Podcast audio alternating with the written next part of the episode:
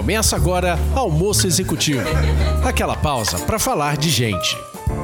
Olá, eu sou o Leandro Bucol. E eu sou o Ini Soyati. E hoje, nosso aperitivo que vamos falar aqui rapidamente é sobre que elementos, o que que faz alguém ficar desmotivado. Mas vai ser aperitivo mesmo, né, Leandro? Porque tem tanta coisa que pode desmotivar uma pessoa que eu acho que a gente vai ter que dar uma, uma selecionada. Talvez a gente consiga falar aqui dos mais importantes, mas é não exaustivo, né? Isso aí, né? Passar rápido, uhum. senão fica muito longo e a gente já aprendeu que muito longo acaba ficando chato. Uhum.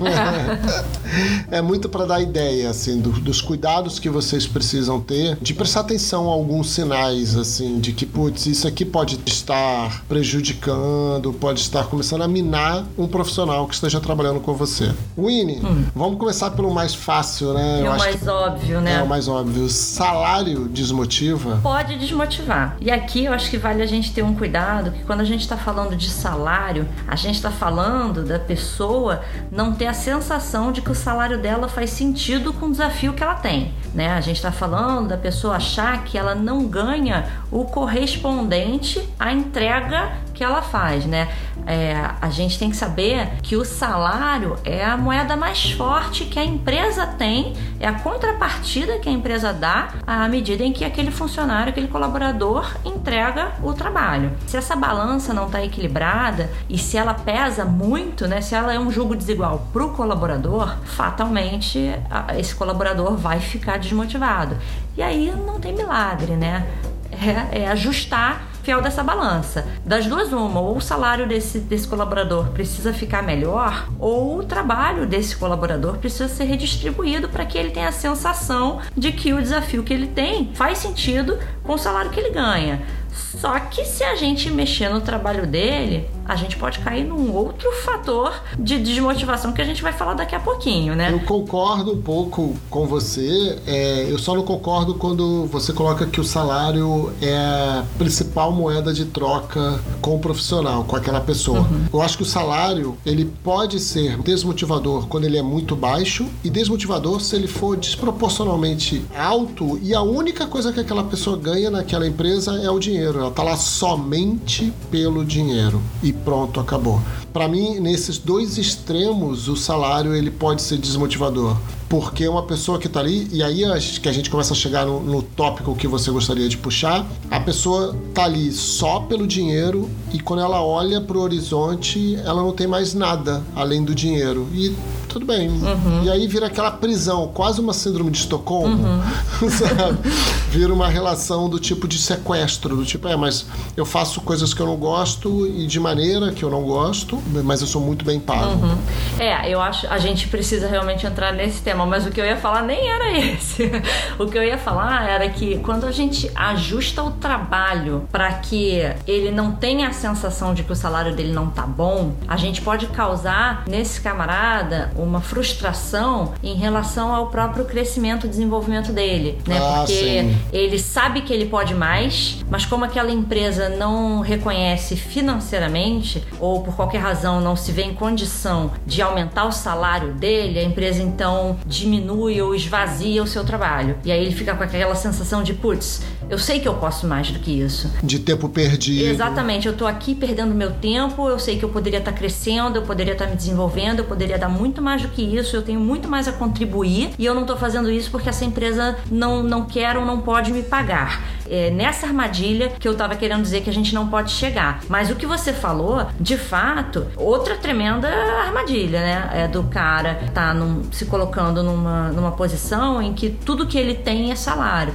E ali, quando eu falei da principal moeda de troca, realmente, assim, a gente não, não olhar para o salário como sendo a única coisa que a empresa tem para dar para o cara. Mas quando eu falei ali principal, é que acaba sendo muitas vezes a, a primeira coisa para qual as pessoas, ou pelo menos a maioria, né, Sim. acaba olhando na hora de negociar. O que eu acho só é que assim, quando alguém topa é, trabalhar numa empresa, numa, enfim, numa organização, pressupõe-se que o jogo foi combinado. Então, a pessoa não está ali enganada, ou pelo menos não deveria estar. Se ela está ali tendo um salário megalomaníaco e nada mais, eu quero acreditar que essa pessoa foi para lá sabendo que ela teria um salário megalomaníaco e nada mais. Então, esse para mim parece ser um problema menor, não porque o problema é menor e ponto, mas porque talvez essa pessoa já soubesse que seria assim, entendeu? Do que ela achar que o salário dela não faz sentido com o desafio que ela tem. Do é. que ela chegar num momento em que ela acha que ela trabalha mais ou melhor, com mais qualidade de entrega do que aquilo que a empresa dá em troca entendeu? Essa é a minha, minha comparação. É, a percepção que eu tenho é que um, o primeiro problema, né, um salário baixo é uma desmotivação muito mais comum do que um salário alto, uhum. né? Mas sim, existem pessoas que vão chorar em Paris. Sem dúvida. né, não dá para achar que não, que putz, tá trabalhando muito bem, ganhando muito bem, que tá tudo bem, quando na verdade a pessoa tá fazendo uma coisa que às vezes agride valores dela, é. ou até mesmo interesses de carreira é. dela. É aquilo. E a gente sabe no nosso programa que fala sobre os elementos que podem motivar uma pessoa, a gente também fala sobre isso, né? Muitas pessoas são motivadas por salário. E isso é muito legítimo. Isso é, é assim, não existe nada de errado nisso. O que é importante é que as pessoas saibam qual é o elemento que as motiva e que busquem empresas que tenham os valores semelhantes aos dela para que elas se encaixem em posições em que os valores delas estejam de acordo com os da empresa, né? Para que não haja essa, esse choque. Sim, e pensando aqui no ponto que você falou logo no começo sobre o salário baixo, acho que a regra é pensar de maneira muito clara, né? Se o teu salário não for suficiente para resolver os problemas do teu funcionário para que ele esteja no trabalho, os problemas básicos, não os problemas que essa pessoa procura, né? Eu não estou falando de resolver os problemas de um consumista compulsivo. Uhum. Eu estou falando de essa pessoa consegue pagar o aluguel, consegue comer bem, consegue guardar um dinheiro por mês, não precisa ser muito, mas um dinheirinho. Se o seu salário não consegue resolver esses problemas básicos, essa pessoa vai tentar resolver de outras maneiras. Uhum. Então ela vai tentar fazer frila, uhum. ela vai tentar ter dois trabalhos, uhum. ela vai tentar abrir mão de coisas que ela talvez não precisasse abrir. Uhum. E isso tudo vai trazendo um peso que às vezes é uma carga, ou ela é muito pesada logo no começo, uhum. ou ela vai sendo depositada na caçamba dessa pessoa e depois de um tempo ele não aguenta mais carregar. Uhum. E ele fala, cara, não dá mais para mim. Com Aí certeza. vou dar exemplos que eu vivenciei uhum.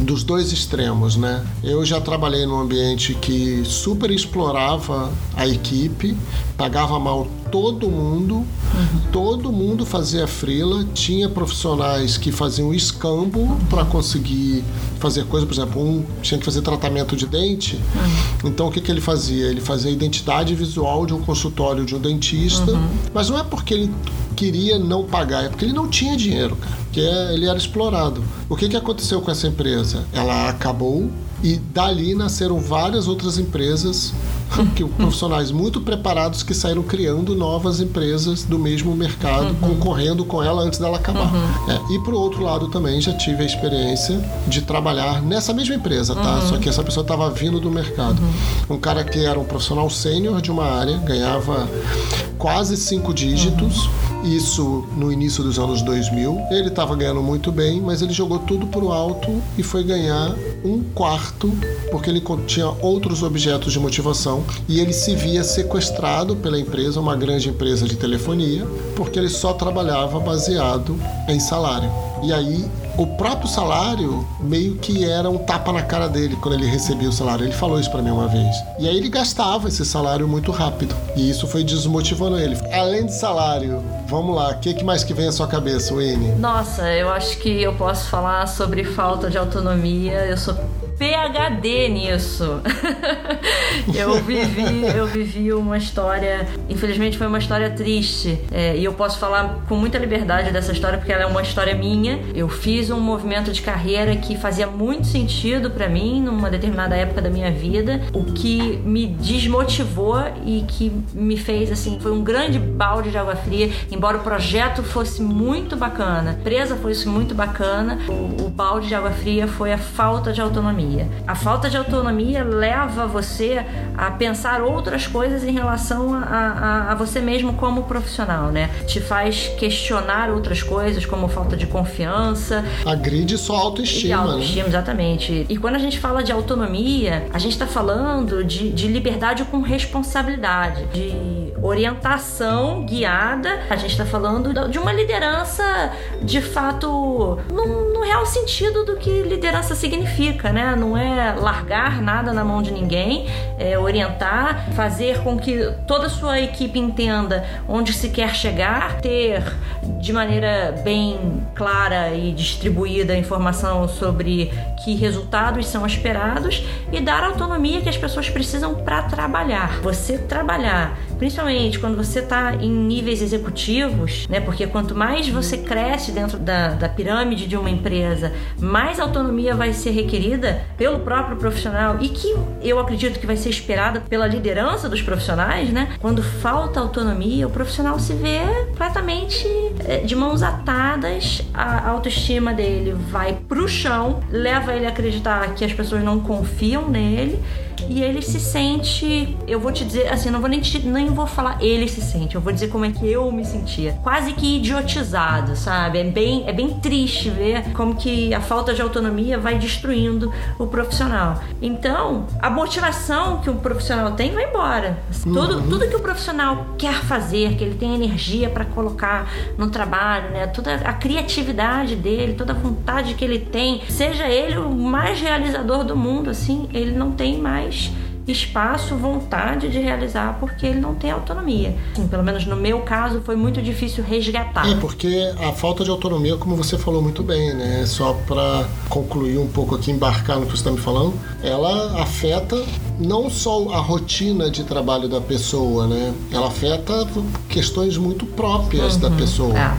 Ela afeta a autoestima, ela afeta, ela afeta a segurança, ela afeta a sensação de valor, é. confiança. E, e eu acho importante dizer que a autonomia, ela, assim, não tem jeito. A autonomia ela é dada pela liderança. Se ela não é dada, ela tem impacto em quem não tem autonomia e em quem não deu autonomia. Porque o líder que não dá autonomia, ele precisa criar uma agenda com o liderado dele que ele poderia não Nossa. ter penso assim, se eu sou uma líder, né, de equipe, e se eu sou obrigada a criar essa agenda com a minha equipe que eu não precisaria ter, eu com toda certeza estou deixando de fazer alguma outra coisa que poderia ser mais nobre da minha função, ou mais necessária, ou que se esperasse mais de mim. Ou então, para fazer as duas coisas, talvez eu esteja trabalhando mais tempo do que eu deveria, ou de forma menos eficiente, né, do que eu poderia. Você não dar autonomia para quem você tem poder de dar autonomia é, é não é ruim só para quem não tem autonomia, é ruim para você também. Péssimo, né? E aí eu acho que assim, também nessa relação de líder e liderado, eu percebo uma causa uma desmotivação muito grande, é a falta de retorno. Oh. Não é o tapinha nas costas. Às vezes é. Uhum. Às vezes o tapinha nas costas é importante. E também não é idiotizar, como você colocou, as pessoas, né, falando assim: "Ah, não, não vou falar para ele que ele fez um trabalho ruim, que ela fez um trabalho ruim, porque não vai adiantar de nada". Não, um retorno crítico construtivo é sempre positivo. Uhum. Então, mesmo quando você tem que virar para a pessoa e falar, não foi legal por causa desse ponto A, B, C e D, e se fizesse da maneira F, G, H, seria melhor, o profissional ganha com isso e se sente motivado. Agora, uhum. só o chicote cantar não é retorno. Só bater palminha não é retorno. A gente acaba banalizando as duas uhum. coisas, né? Uhum. Se a gente só bate, só estala o chicote, não, a gente não tá dando retorno pra equipe, a gente tá só tocando gado. E se você só bate palminha, você vira aquele cara assim que já não tem mais tanto valor aquele elogio, aquele reconhecimento, porque ele dá para tudo. É. Então vira aquele líder sem critério, uhum. que não fica claro o que, que está sendo buscado dos profissionais. É isso aí. E isso causa toda uma sensação, vai minando a motivação uhum. de determinadas pessoas. Uhum. Né? Tem gente que se alimenta de retorno. Uhum. Isso não é um. Eu não tô falando num tom negativo, não. É o combustível da pessoa, é o retorno, é ouvir que ela tá fazendo bem ou mal. É, o bom e o mal, exatamente o que eu ia falar. O combustível da pessoa é o retorno, seja ele o positivo ou o negativo. O positivo porque move a pessoa, né? Porque é o estímulo para que ela continue, e o negativo porque corrige a rota. Para as pessoas que são movidas a retorno é maravilhoso. Para quem não é movido a retorno, é necessário. Sim. e da mesma forma como a gente se imune, né, de fatos e dados e o que, por que, como e quando, quando é negativo, a gente também tem que se munir de fatos e dados do que, por que, quando e como, quando é positivo, para justamente não virar aquela foca que fica batendo palminha só, né, sem ser Sim. muito criterioso e perder o valor. Sim. E insegurança, Wendy? Nossa, acho que insegurança desmotiva porque.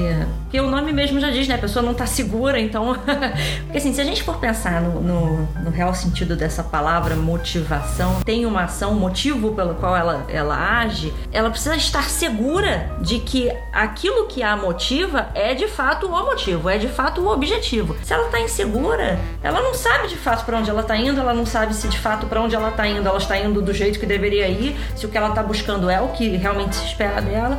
E assim, a segurança ela vai buscar provavelmente na liderança, ela vai buscar nas informações que a empresa passa, ela vai buscar nos dados, nos resultados, na performance, no retorno. Sim, numa comunicação clara. Pessoa insegura, ela paralisa, né? E aí começa a agredir várias coisas que a gente já falou, né? Uhum. Então, uma pessoa insegura, por exemplo, ela começa a perder a habilidade de explorar a autonomia que foi dada para ela. Exatamente. Porque ela tá insegura porque, sei lá, não recebeu uma comunicação clara de qual é a direção da empresa. Uhum. A empresa tem uma direção, tem um objetivo, mas não consegue passar isso claro. Ou passa daquele jeito em que tudo é prioridade. Uhum. Eu tenho 10 coisas para fazer. Qual é a mais importante? Todas. não, amigo. Se tudo é importante, Não. nada é importante, né? Não, isso traz uma sensação de insegurança, isso traz uma sensação de confusão, sabe? É. E aí você começa a trabalhar isso. E ainda tem outras inseguranças, né? Tem a insegurança de que seu trabalho vai ser respeitado. Uhum. Tem a insegurança da justiça da liderança, que é uma liderança justa, que quando ela tem que reconhecer, ela reconhece, quando ela tem que punir, ela pune. Uhum. Se você não confia, né, não tem essa segurança que a liderança vai respeitar o teu histórico ou o ambiente todo ali ou os acordos formados, e aqui eu acho que tem uma vírgula muito importante, que existem acordos que são escritos. E existem acordos que são percebidos, são praticados. Se você olha para o teu líder e fala, cara, essa pessoa não respeita os acordos, você fica inseguro. E isso te desmotiva, porque você nunca sabe o dia seguinte, você não sabe se você vai chegar na empresa e vai ser demitido sem entender. Uhum, é isso. A pessoa insegura, ela paralisa, ela não vê o motivo para agir. É, é como se ela olhasse para o lado e dissesse assim: Poxa, será que é isso mesmo? A minha liderança me disse isso, mas o que, que tem por trás disso? Como se a pessoa tivesse o tempo todo Exatamente. desconfiada de que, poxa, ela me disse isso, mas ela está querendo me dizer o quê? Tem um Tem- subtexto exatamente. né? O, que que, a- o que que a minha liderança não me disse e que eu preciso adivinhar? A comunicação clara, né, transparente, acho que é importante, né? Isso, isso transmite muita segurança para a equipe também. Muitas vezes a segurança vai ser transmitida até na- no fato da liderança dizer: nós ainda não sabemos o que vai ser, o que vai acontecer, o que, qual é a decisão que vai ser tomada, mas a liderança ter espaço para dizer: nós ainda não sabemos, mas nós estamos aqui para dizer que, enfim, daremos as informações, estamos com vocês, vamos apoiar, vamos buscar, vamos isso, vamos aquilo, porque a, a equipe não é burra, a equipe, sabe, a- a- as pessoas não são burras. Bom, eu não acredito em pessoas Pois burras, é, né? eu acredito em pessoas desmotivadas ou É preguiçosas. isso. Até Mas porque, vamos burra, não. combinar, se você tiver uma pessoa burra na sua equipe. É, Você que contratou Questione-se, mal. exatamente, questione-se né, o que, que, que você fez ali.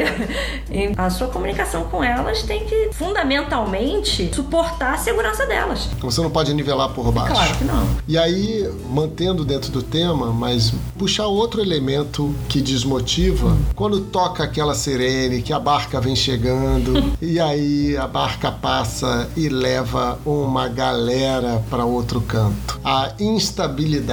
É, eu, olha só, Leandro, eu, eu não sei o que, que você acha sobre isso, e aqui talvez a gente entre num desacordo, tá? Mas eu- Maravilhoso. É, eu costumo dizer o seguinte: em momentos como esse, a gente tem que se preocupar em trabalhar, a gente tem que se preocupar em manter a roda girando. Ah, poxa, mas esse momento vai chegar pra gente também, a barca tá passando, a gente vai ser demitido. Olha, sendo ou não sendo, enquanto a gente estiver aqui, a gente tem que estar tá trabalhando.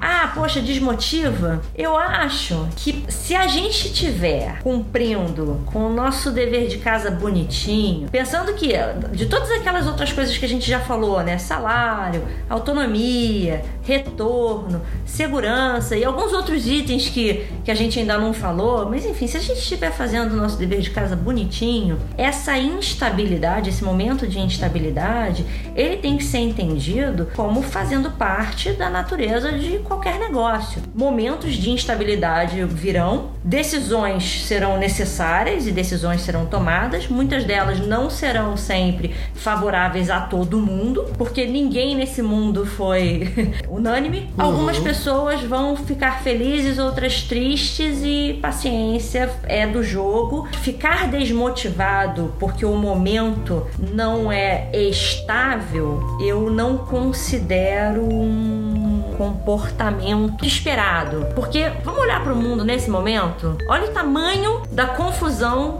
que está acontecendo hoje no mundo, na economia do mundo, em função de um vírus. Eu concordo com você. Exige muito dos profissionais fazer isso, mas é, olhando pelo viés do líder, porque na verdade a instabilidade não é a barca, é o tempo que a, de, que a barca demora ou quantas viagens que a barca faz. Sim, é, eu acho que é aí nesse ponto que a gente vai discordar então, porque eu diria que é barulho que, que fica em torno da barca. O barulho que fica em torno da barca depende do tempo que ela está estacionada ali ou de quantas viagens ela está indo e vindo, indo e vindo, indo e vindo. Uhum. Eu vou parafrasear o livro mais lido e tudo mais, blá blá blá, uhum. o, o Príncipe, Maquiavel. Quando ele fala que, olha só, faz todos os teus atos ruins de uma vez só, uhum. se você assumir o lugar e tem que matar uma pá de gente, mata logo. Uhum. Não fica matando pingado. Por que isso? Ele fala isso porque assim, você vira para quem ficou e fala: passou, galera, decisão ruim, é chato, é duro, nem sempre é justo, mas foi necessário. Ó, acabou e agora o terreno tá mais firme. Agora, se fica, demite dois, depois demite mais três, depois demite mais dois, depois demite mais. Todo mundo sabe que demissão você não fica conversando no almoço sobre. Uhum. Você digere, troca com quem vai tomar a decisão, você não fica conversando com conselheiros uhum. sobre demissão. Então fica aquele silêncio entre uma demissão e outra, o que dá, traz essa sensação de instabilidade. E isso desmotiva. Porque você não sabe se você é o próximo, quem é a próxima vítima, né? Você sabe que está passando uma barca. Se essa barca passar organizada, com uma comunicação clara, sem gerar burburinho, todo mundo entendendo os motivos de demissão, é óbvio que eu estou falando meio que utopia, uhum. mas todo mundo entendendo os motivos das demissões, tudo isso muito claro, nem tem a sensação de instabilidade. A sensação uhum. é um problema, é um momento ruim. Jack Welch, né? Jack Welch demitia, é, tinha como regra, se não me engano, demitir 10% do quadro menos produtivo todo ano. Uhum. Isso não é instabilidade, mas todo ano passava uma barca gigantesca na GE. Uhum. É uma questão é, é um de gestão esse que é um falou. acordo que, que todo mundo conhecia. É, a instabilidade é o elemento arrastado, é o elemento que traz dúvidas, é o elemento que traz insegurança. É aquela coisa que você fica, você vai trabalhar sem saber que se você vai poder entrar no escritório ou não. Tanto se fala aí no mundo VUCA, uhum. eu acho que é, é utópico hoje em dia é a gente esperar algum tipo de estabilidade no mundo que a gente vive. Concordo. Eu acho que a gente tem que buscar, na verdade, é oportunidade em qualquer momento. Acho que o líder tem um desafio importante aí, interessante até. Eu acho que eu, como líder, enxergo isso como uma coisa interessante para minha carreira, né? Tentar buscar oportunidades e manter a minha equipe em alta. Quando é, começou a, a, a realidade de lei seca, que veio forte mesmo, né? No país, porque Sim. antigamente não tinha tanto isso, a maioria dos bares, das casas noturnas que achou que fosse fechar, né, cair muito a, a, o movimento por conta de das pessoas não poderem mais sair, beber à noite e tudo mais, aquilo foi uma super crise. Todo momento de crise, de instabilidade para uns, é momento de oportunidade para outros. A gente tem que saber encontrar o que, que tem de bom no momento ruim que está acontecendo. Então, acho que assim, instabilidade não pode ser fator de motivação. Entendeu? Acho que a gente, como líder, tem que saber extrair e botar a equipe para pensar e olhar pro lado bom desse troço. Pô, tá instável, tem barca passando. É, galera, nosso papel aqui é trabalhar. Assim, para de se preocupar em, em ficar pensando, ai, a barca vai passar, não vai passar, vai chegar em mim, não vai chegar em mim. Cara, o que, que você pode fazer em relação a isso nesse momento? Perdão, meu francês? Porra nenhuma, amigo. Então, preocupe-se em trabalhar. Enquanto você estiver aqui, faz o teu, faz lindo, faz a beça. Você vai escrever uma história bacana, o seu nome na história dessa empresa, e você vai ter uma história bacana para contar lá fora se você sair. Então, acho que é, o, o líder tem esse papel de, assim, afastar completamente a palavra instabilidade da palavra desmotivação. Não dá para essas duas coisas andarem juntas, sabe? Não dá pra gente procurar em que momento da sua vida, nos últimos, sei lá, 10 anos, você esteve numa empresa estável, sabe? Você, você viveu algum momento de estabilidade em alguma empresa, em algum emprego nos últimos 10 anos? que eu trago como instabilidade, ele é muito mais perto da insegurança do que a estabilidade formal, do tipo, as coisas não vão mudar, o salário tá aqui. É, não é disso que eu tô falando. Uhum. É, eu tô falando muito mais daquela sensação de insegurança que vem de um momento de instabilidade que é prolongado. E isso, assim, por mais que eh, continue sendo função do líder, de manter a equipe ali, aproveitar esse momento para rever formas de trabalhar, de crescimento, tudo isso, por mais que você continue tendo essa função, não podemos ficar desatento que isso é um desafio de motivação. Por isso, tanto que te, depende tanto do líder de fazer tudo isso que você falou. O líder precisa ter tudo isso porque fica muito fácil num momento como esses afetar a motivação da equipe. É. Quando a Embratel foi privatizada, eu estava prestando serviço para eles. Uhum. Eu estava fazendo a intranet, módulos, uhum. pedaços da intranet da Embratel. Uhum. Os desligamentos dessa privatização foram muito pingados. Uhum. Não pegaram e falaram assim: ó, esse prédio aqui acabou, vai todo mundo embora. E era normal você ter pessoas na recepção chorando depois do almoço. Você voltava do almoço, a pessoa tentava passar o crachá no passar, ela começava a chorar. E ela nem sabia se ela já tinha sido demitida. Poderia ter sido um problema técnico, uhum. mas existia um fantasma de você chegar à sua mesa para trabalhar, tentar logar na rede, tinha perdido acesso à rede. Uhum. Sabe? Isso causou um clima dentro da empresa. Eu estou trazendo aqui um exemplo e um fato covarde, porque a Embratel era uma estatal onde estabilidade foi o que motivou todo mundo a fazer o concurso. Uhum. e aí veio um período extremo de instabilidade. Uhum. Eu trabalhava com um profissional que, putz, eu tenho saudades dele, ele já deve estar aposentado hoje, e ele sempre foi um cara muito, assim, pega aquele estereótipo do funcionário público, tira da tua cabeça. Uhum. E essa pessoa, ela sempre foi muito provocativa, inovadora, sempre querendo fazer melhor.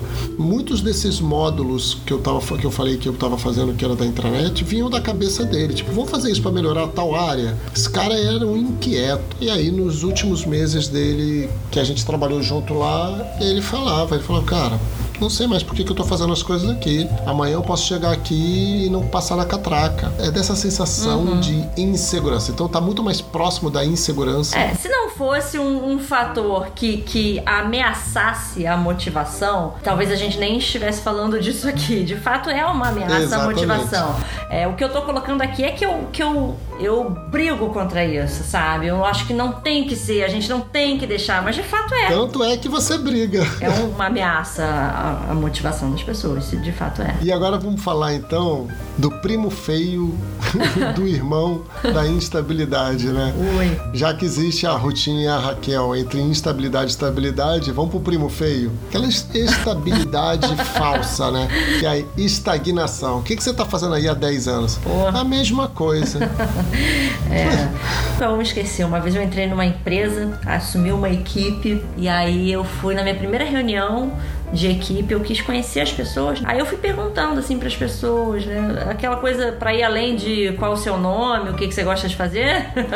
eu quis saber assim, há quanto tempo você tá aqui, né? Por que áreas você já passou? E aí eu comecei a ouvir coisas do tipo, ah, eu sou analista 1, tô aqui há seis anos, entrei como analista 1 mesmo. Aí eu ouvi depois, ah, eu sou analista 1, também entrei como analista 1, já tô aqui há cinco anos. E eu comecei a ver, assim, gente, uma, uma equipe enorme que respeitava a famosa pirâmide, né, de muitos analistas júniores, alguns menos, um pouco menos de analistas plenos, um pouco menos de sêniores, um pouco menos de especialistas e, enfim, mais uma quantidade enorme, enorme, enorme, enorme de, de pessoas que estavam no mesmo cargo, principalmente cargos muito júniores há muito. E aquela pessoa já não era mais júnior. Há muito tempo, há muito tempo, até porque a gente sabe que a velocidade com que você consegue avançar, né, nas condições normais de temperatura e pressão, uhum. numa empresa que zela pelo desenvolvimento dos seus profissionais, né, que tem um plano de desenvolvimento profissional bonitinho, a gente sabe que a velocidade que um profissional avança, né, nos níveis de carreira, quando ele está no início da sua carreira, é muito maior do que quando ele está lá nos níveis Sim. mais altos. Você passar seis anos num cargo de analista júnior, meu amigo, tem alguma coisa errada. É, e aí a gente sempre fala, né, que a carreira é do profissional, hum. mas o líder tem um papel muito importante nisso. Claro. Né? Até claro. mesmo de falar para ele, falar, gente, não deu match, uhum. sabe? Você não vai ser reconhecido aqui, você não vai ter promoção aqui porque ou porque o teu papel, o teu perfil não se encaixa por, para o qual a gente tem o interesse de, de desenvolver, ou porque nós não temos verba, não temos espaço para crescer, a gente quer apertar parafuso mesmo, sabe? Então, cabe ali o líder até mesmo tirar essa questão ou motivar o profissional a encontrar o caminho de crescimento dele. Você não pode deixar o cara estagnado ali no canto, fazendo o mesmo de sempre, desmotivando, porque não é o tema desse episódio, mas ele contamina. Uhum. Então, assim, se tem alguém estagnado no seu, na sua equipe, você precisa fazer alguma coisa com essa pessoa. Ou ajudá-la a se desenvolver, ou demiti-la, ou recolocá-la numa outra equipe onde ela vai ter espaço para se desenvolver. Uhum. Mas você precisa fazer pra algo. Para mim, é ponto pacífico é que estagnação é falha de gestão seja porque essa pessoa não foi desenvolvida, seja porque essa pessoa não foi demitida. E quando eu tô falando demitida, não é porque essa pessoa é ruim, ela pode ser excelente, mas talvez ela precise ser demitida ou orientada a pedir demissão que siga um novo caminho, porque de fato nesta empresa só existe espaço para apertar parafuso e aquela pessoa é um Einstein. De qualquer forma, uma pessoa estagnada é falha de gestão. Essa é a minha opinião. Perfeito, concordo plenamente. Então, assim, eu cheguei numa empresa onde eu encontrei analista júnior com cinco ou seis anos de empresa sendo analista júnior, para mim tinha uma coisa muito errada ali. Porque a empresa precisa de, de, de pessoas cujo potencial esteja sendo adequadamente aproveitado, né? E ali não estava. Sim, e desenvolvido, tava, né? E não abandonado. Essa pessoa constantemente entregue mais é, não mais em quantidade, não estou dizendo de mais horas de trabalho, mas entregue mais qualidade é para a empresa, né? Se essa pessoa estiver fazendo isso, ela não está estagnada. Agora, se ela está estagnada, ela está entregando sempre a mesma coisa. E aí é ruim. E aí, falando de pessoas, a gente vai para um bar por causa das pessoas que estão no bar, né? Uhum. a gente vai numa festa, normalmente a gente pergunta quem vai. Uhum. Né? Trabalho é a mesma coisa, equipe pode desmotivar. É, você mesmo acabou de falar, né? Contamina pela estagnação, contamina por tu, tudo, na verdade. A equipe, ela é muito solidária, né? As equipes, as pessoas da equipe são muito solidárias umas às outras, né? Quantas vezes você já não deve ter escutado resultado às vezes por solidariedade, às vezes por falta de coragem, uma pessoa da uhum. sua equipe falar assim: Pô, você não vê Fulano? Fulano, por exemplo, é uma sacanagem. Fulano está aqui fazendo tal coisa, tal coisa, tal coisa. Fulano é Júnior. Quantas vezes você já não viu uhum. alguém, alguém brigando por outro alguém? Quantas vezes alguém da sua equipe já não veio advogar na causa do outro, né? Então, assim, da mesma forma como às vezes a gente vê a equipe sendo solidária, a equipe se contamina, né? A equipe se defende, a equipe se blinda. Ou a equipe é o problema, Ou né? A equipe, exatamente eu, quando eu falo que a equipe é solidária, a equipe é solidária pro bem e pro mal. Então você tem Né? uma equipe que não está integrada, que eles não se apoiam, que são pessoas que não um não acrescenta nada ao outro. Isso desmotiva, né? Você começa a trabalhar sozinho. No final das contas, você não está trabalhando em equipe. Aí você chega ali e fala assim: o que, que eu estou fazendo com essas pessoas? E essas pessoas estão olhando para você e pensando a mesma coisa: o que, que eu estou fazendo com essas pessoas? O que, que esse mamífero faz aqui? Você já passou por alguma situação desse tipo? de uma equipe que não tinha integração nenhuma? Já. Já vi um caso em que era praticamente assim uma empresa onde as pessoas batiam ponto. Então a galera chegava, batia para trabalhar, saía pro almoço, ninguém almoçava com ninguém, cada um ia resolver a sua vida, voltava do almoço, batia o ponto de retorno, ia embora, cada um para sua casa, não fazia happy hour, tomava Mas um isso é cafezinho. necessariamente uma coisa ruim? Porque, vamos lá, tem pessoas que trabalham melhor sozinhas, né? Eu sei, eu tô dando uns exemplos banais, mas quando você começava a olhar isso dentro da empresa, so eram pessoas que não buscavam apoio e aprendizado com seus pares. Era uma equipe desintegrada a ponto em que cada um estava por si. E olha só, eu não estou falando de profissionais júniores não, tá? Quando eu vi isso acontecer, eram profissionais sêniores. Eram três profissionais sêniores. E aí, essa equipe não era uma equipe. Eram três profissionais isolados que precisavam entregar como uma equipe.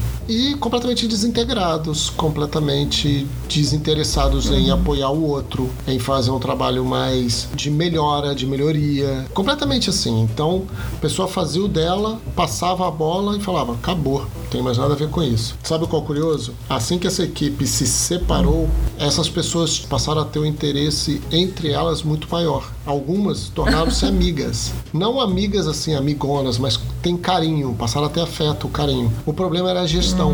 A, a liderança ali então estava interessada em integrar a equipe. E aí ele estava, é, é, a pessoa que estava liderando isso, estava completamente é, perdendo a vantagem de ter profissionais tão bons trabalhando um do lado do outro. Nossa. E isso desmotivava todo mundo, porque o profissional sente isso. Ele fala, cara, eu já vim pra cá bem, eu já cheguei aqui bom. Tô trabalhando do lado de um cara bom pra cacete. Podia aprender com ele e não tô aprendendo. E isso derruba. É, porque eu penso assim, olha, acho que quando você tem um, um momento, um projeto, uma necessidade de se fazer um trabalho em equipe e a equipe não está bem integrada, de fato isso causa uma mo- desmotivação, porque se você faz parte de um time em que o seu trabalho está ali, depende do outro, e, e na grande maioria das vezes, óbvio que o seu trabalho depende de outras pessoas e o trabalho de outras, de, de outras pessoas depende do seu. Quando você não tem integração, isso pode causar desmotivação. Mas existem algumas pessoas que trabalham muito bem sozinhas. E aí o que eu tô querendo dizer com isso é só assim, Sim, que a sim. gente também, a gente tem que ter um certo cuidado pra, pra não invadir o, o eu da pessoa e dizer, olha, não importa se você trabalha melhor sozinha aqui em 100% do tempo, a todo momento, em todos os dias, todo mundo é uhul, equipe. Peraí, tem gente que vai ter aquele momento de introspecção, aquele momento mais dela, que ela precisa ficar, né, Não, é. sozinha. Agora, quando você fala realmente de trabalho em equipe, a falta de integração, porque eu já vivi um- uma situação em que, de fato, eu precisava ter uma melhor integração com os meus pares. Eu não vou aqui atribuir culpados, talvez eu te- tenha tido culpa também, né? Eu não, não, não, não consegui me integrar com os meus pares. E quando eu entendi que eu não ia conseguir me integrar, eu falei, cara, então eu vou ver aqui o que, que eu posso fazer.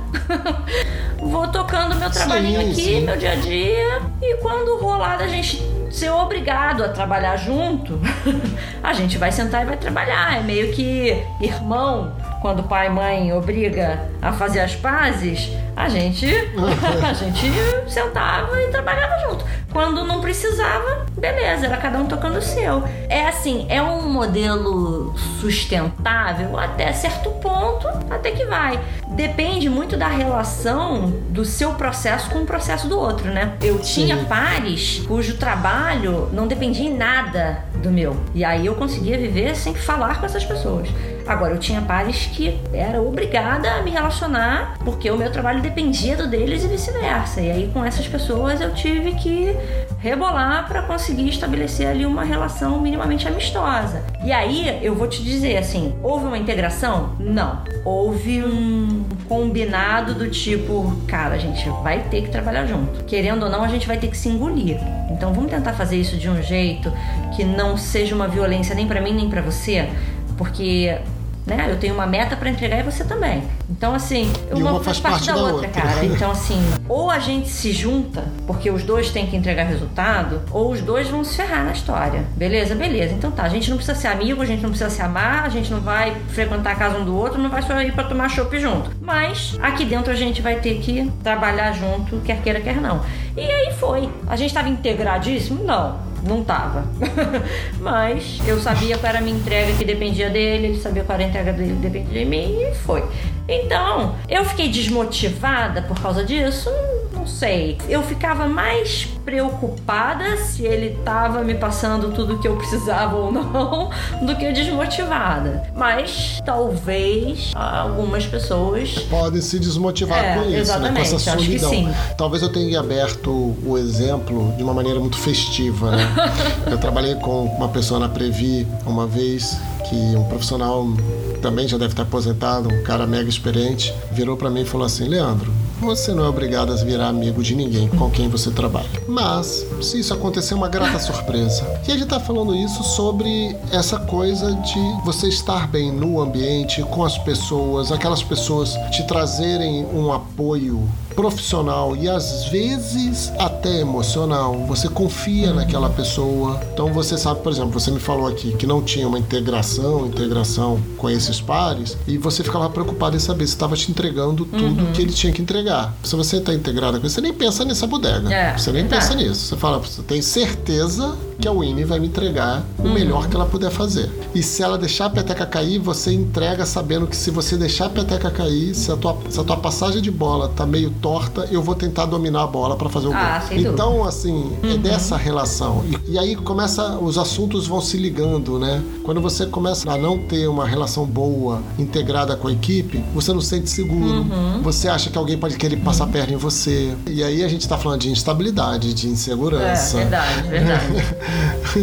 de falta de autonomia, porque você não pode pegar, sentar e fazer o teu trabalho, você tem que ficar esperando uhum. o outro fazer.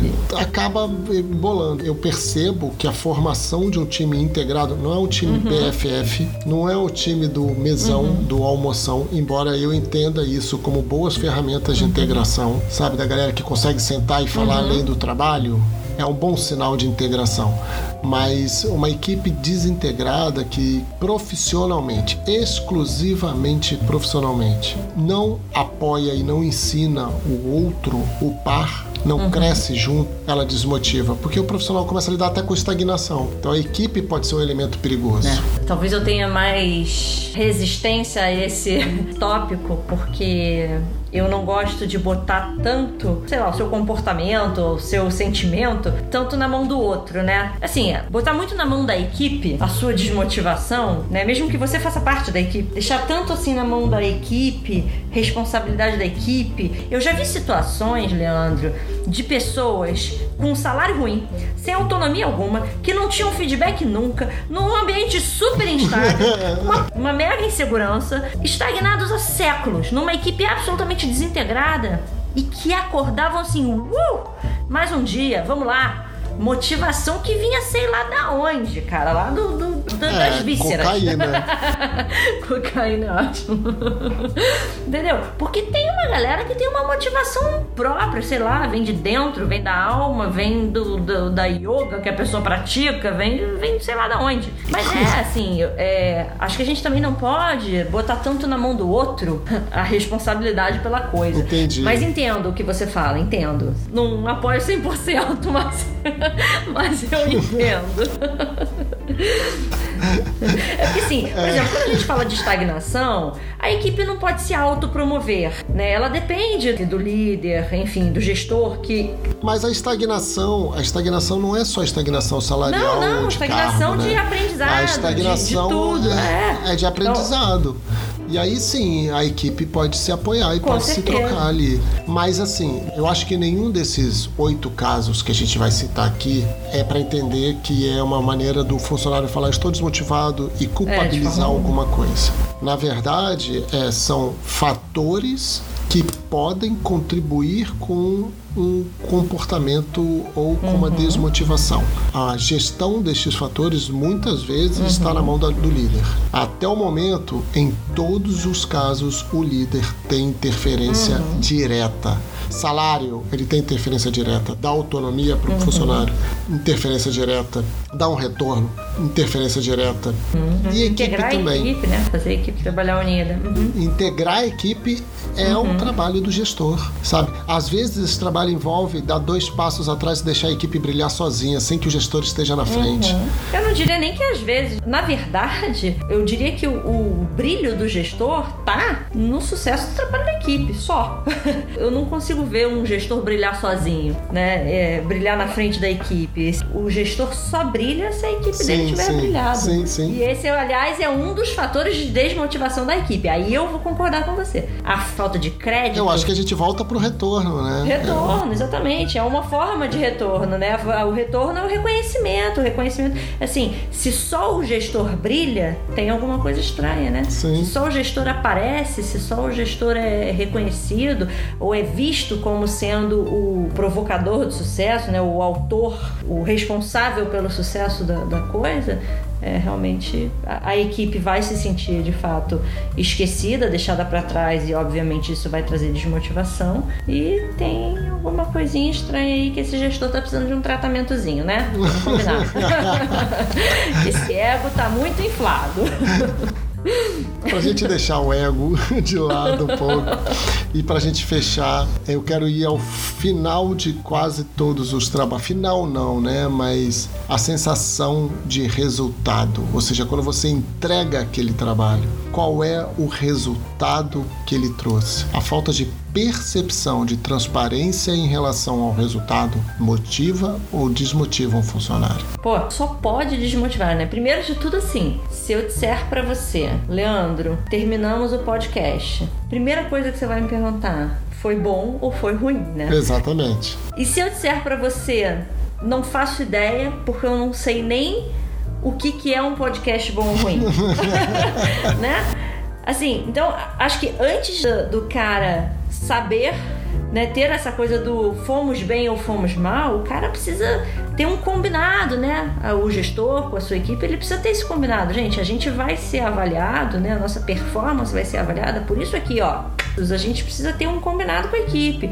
O que que a gente está usando para avaliar os nossos resultados, né? Quais são as métricas, quais são os elementos, ou enfim, deem o nome que queiram dar, a gente precisa ter esse combinado, porque aí todo mundo vai olhar para a mesma coisa durante todo o tempo. E tem que estar tá acessível, né? Exatamente, e tem que estar tá claro isso. Exatamente. Não pode estar tá escondido. Mesmo que seja ruim, não pode estar escondido. Quando a equipe ela, ela não tem percepção de resultado, isso acaba desmotivando. E para ela ter percepção de resultado, ela precisa saber o que, que é resultado para ela o que, que, é um bom e um mau resultado. E essa percepção de o que, que é o resultado é libertadora, porque Pô. se o resultado estiver sendo mal, vira desafio. É. Vira, caraca, a gente sabe que a gente não está alcançando, mas tem uma maneira de resolver. Então vira um desafio. Se o resultado está sendo bom, vira, cara, euforia, né? Uhum. É, é quando você supera a meta é uma sensação maravilhosa. Se você tinha uma meta, você quando você volta para casa com a meta superada. Não, e tem coisa mais gostosa do que você ter aquele tipo de acompanhamento assim, pô, aqui a gente bateu a meta, aqui a gente superou, aqui a gente estourou a boca do balão. Pô, porque quando você bate a meta, aí você começa a olhar para um outro nível e fala assim, pô, agora eu quero chegar ali, ó. É. Aí você leva o sarrafo. Aí quando você supera, você fala, pô, agora eu quero chegar ali, ó. Aí você olha um pouco mais para cima. Essa sensação não, não dá para descrever. Nem, nem, não consigo descrever nem como é eu, como equipe, olhar para uma meta e falar: putz, batemos, agora a gente vai olhar mais para frente um pouquinho. E não consigo descrever como era para mim, como líder, olhar para minha equipe, ali aguerrida, louca, ensandecida, falando: Cacilda, batemos a meta, agora a gente quer mais. Pô, isso move as pessoas. Move, Desde move que o mundo muito. é mundo, meta move as pessoas. E a gente, assim, a gente nem tá falando tanto de meta, a gente tá falando de resultado, mas as pessoas precisam saber que resultado que a gente busca. em cima de quê é esse em resultado? Em cima de quê, exatamente. Perfeito. Vou puxar esse gancho do, do resultado para falar, eu acho que de uma conclusão que eu tive aqui desse nosso papo. Hum. Que muito que desmotiva as pessoas está em volta da expectativa formada, né? Uhum. E aí vem aquela coisa da. A gente falou tanto disso, dos elementos externos ou de ambiente ou do ambiente que podem desmotivar as pessoas, mas você tem provocado muito isso nesse papo, que a pessoa tem que se motivar também, né? Tem que se responsabilizar por essa parte, entender que ela tem que mudar algumas coisas tal. E isso tem muito a ver com expectativa, né? Expectativa é a mãe das merdas. Adoro quando você fala isso. Cria uma expectativa gigantesca, é, é foda. Por exemplo, a gente tá gravando podcast. E aí no final a gente vira e fala: E aí, foi legal? Foi, foi legal. E aí a gente publica. E aí meia dúzia de gato pingado escuta, pode ser desmotivador. Por quê? Porque a gente podia estar com a expectativa de falar com 100 mil pessoas, não sei o que tal. Então, já entrar com uma expectativa realista, de um resultado realista, uhum. mexe com isso, né? Porque uhum. você está nivelando todo mundo numa faixa viável e não numa faixa. Olha só, te pediu impossível e você mesmo assim não bateu. Que sacanagem. Mas é isso. Eu, é, a percepção que eu tenho é muito que a gente está falando aqui tem a ver com expectativa, expectativa de salário, expectativa de uhum. ambiente de trabalho, expectativa é. de resultado. E eu acho legal também acrescentar o seguinte, um pouco aí na linha da expectativa. É importante quando eu falo muito, né, sobre a pessoa se responsabilizar, né, a pessoa trazer para si é, todas essas questões. Eu acho importante as pessoas cada vez mais trabalharem um pouquinho é, esse autoconhecimento, né? Acho que a gente se conhecer traz tantas vantagens, até para que a gente possa levar para o gestor, para a empresa, para quem quer que seja, né? Uma conversa madura sobre quais são as nossas expectativas. Sim. É muito importante a gente poder chegar numa conversa e dizer de forma clara, a gente saber dizer de forma clara o que, que a gente espera. É, é tão engraçado quando você às vezes, em entrevista, você fala para uma pessoa assim: qual é a sua expectativa de salário? A pessoa não faz a mais pálida ideia do quanto ela espera ganhar. Nossa! Sabe? Então, assim, expectativa, ela, essa palavra tá às vezes tomando um peso ruim, mas a gente precisa também, como você fala, né, a mãe das merdas, mas a gente precisa também passar a olhar para a expectativa de uma forma mais positiva, e isso vai acontecer à medida em que a gente se conhece, à medida em que a gente passa a conhecer quais são realmente as nossas expectativas, o que, que a gente quer da nossa vida, onde é que a gente quer chegar, sabe? Uhum. Se a falta de autonomia me desmotiva, o que, que significa autonomia para mim? Que nível de autonomia eu quero ter? Qual é a, a, autonomia que eu quero ter? Que tipo de decisão eu quero tomar? Né? Onde é que eu quero andar sozinha? Onde é que eu quero o meu gestor me acompanhando? Porque também não dá para deixar tudo na, na, na, na mão do gestor. gestor. Na falta, na mão do gestor. O, o gestor tem responsabilidade, tem impacto direto em tudo isso que a gente falou, mas a gente precisa se responsabilizar pelos resultados que a gente tem na nossa vida também. E aí agora tirei o chapéu do líder e tô botando o chapéu do coach.